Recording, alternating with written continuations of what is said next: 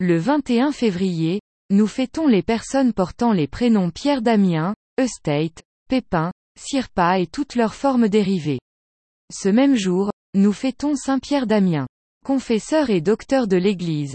Il est originaire de Ravenne. Dernier enfant d'une famille pauvre, orphelin très jeune, souvent maltraité, il connut la faim dans son enfance. Tout en gardant les porcs, il étudie et cet écrivain né est aidé par son frère Damien qui lui donne la possibilité de faire de brillantes études, ce pourquoi il prendra son nom. Très doué, il est d'abord enseignant, rhéteur riche et prestigieux. La rencontre de deux ermites l'amène dans un petit ermitage fondé selon l'idéal de saint Romuald. Il s'y voue à la prière, à l'ascèse, à l'étude des saintes écritures, à la contemplation, à la prédication aussi. Son monastère lui demande d'être un maître en exégèse en même temps qu'il est un maître de la vie spirituelle. Nommé prieur à fond Avellane, il est en relation avec les grands monastères de son époque, comme Cluny ou le Mont Cassin. L'Église connaît une période difficile où bon nombre de clercs, de prêtres et de moines, mènent une vie débauchée, en tout cas relâchée. En 1057, il est nommé cardinal évêque d'Ostie et chargé de mission à Milan, Cluny, Francfort, etc. Il soutient les papes dans leur action réformatrice, mais Léon IX est obligé de le tenir à l'écart à cause de plusieurs évêques. Plus tard, les papes suivants lui donneront d'importantes missions officielles de conciliation et de réforme. Ses écrits spirituels, ouvrages, lettres et sermons ont fait de lui un docteur de l'Église. Illustration, extrait d'un tableau de Hercole de Roberti représentant Saint Augustin et Saint Pierre Damien avec Sainte Anne et Sainte Élisabeth. Héritier de Pierre Damien le Saint-Père a reçu le 1er décembre 2008 le recteur, les professeurs, les étudiants et le personnel de l'Université de Parme. Dans son discours, il a parlé de la leçon que nous a laissée Saint Pierre Damien qui a fait une partie de ses études à Parme et qui fut un réformateur de son temps.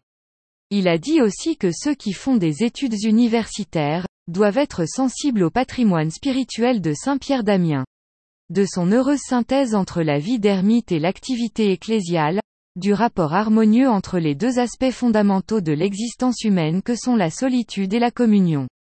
Les nouvelles générations a-t-il ajouté sont aujourd'hui fortement exposées à un double risque dû principalement à la diffusion des nouvelles technologies informatiques.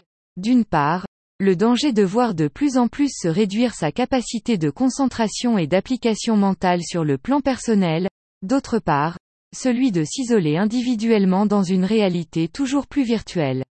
C'est ainsi que la dimension sociale éclate en mille morceaux, pendant que la dimension personnelle se replie sur elle-même et tend à se fermer à toute relation constructive avec les autres, après avoir rappelé que le cardinal Pierre Damien, fut un des grands réformateurs de l'Église d'après l'an 1000, le pape a souligné que, toute véritable réforme doit surtout être spirituelle et morale, et doit venir de notre conscience. Si nous voulons d'un meilleur environnement humain en qualité et efficacité, il faut, avant tout, que chacun commence par se réformer lui-même, en corrigeant ce qui peut nuire au bien commun ou, en quelque sorte, lui faire barrage. L'objectif de L, œuvre réformatrice de Saint Pierre Damien et de ses contemporains était de faire en sorte que l'Église devienne plus libre, avant tout sur le plan spirituel, mais aussi sur le plan historique.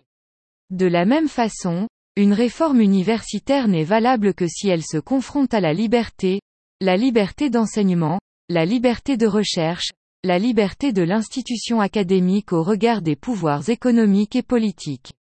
Cela ne signifie pas l'isolement de l'université par rapport à la société, ni qu'elle doive être sa propre référence, ni, non plus, la poursuite d'intérêts privés en profitant des ressources publiques. Selon l'Évangile et la tradition de l'Église, est vraiment libre toute personne, communauté ou institution qui répond pleinement à sa nature et à sa vocation. André Quentin, Saint-Pierre Damien autrefois, aujourd'hui, édition du Cerf, 2006. Benoît XVI a évoqué le 9 septembre 2009 Saint-Pierre Damien, un moine qui soutint ardemment la réforme de l'Église engagée au XIe siècle par la papauté. Saint-Pierre Damien fut en tout un moine, vivant selon des principes d'austérité que l'on pourrait considérer de nos jours comme excessifs. Il œuvra afin que la vie religieuse propose un témoignage vivant du primat de Dieu et un appel à la sanctification de tous, loin de tout compromis mondain. Il s'investit totalement, avec grande cohérence et grande sévérité, dans la réforme grégorienne, plaçant toutes ses forces, physiques comme spirituelles, au service du Christ et de l'Église, mémoire de Saint Pierre d'Amiens, évêque d'Ostie et docteur de l'Église. Entré dans le désert de Font-Avellane, il se fit le promoteur ardent de la vie religieuse et, à une époque difficile de réforme de l'Église, il rappela avec force les moines à la sainteté de la contemplation, clercs à une vie sans reproche, le peuple à la communion avec le siège apostolique. Il mourut à Faenza, en Romagne, le 22 février 1072. Retrouvez-nous sur le site nominis.cef.fr.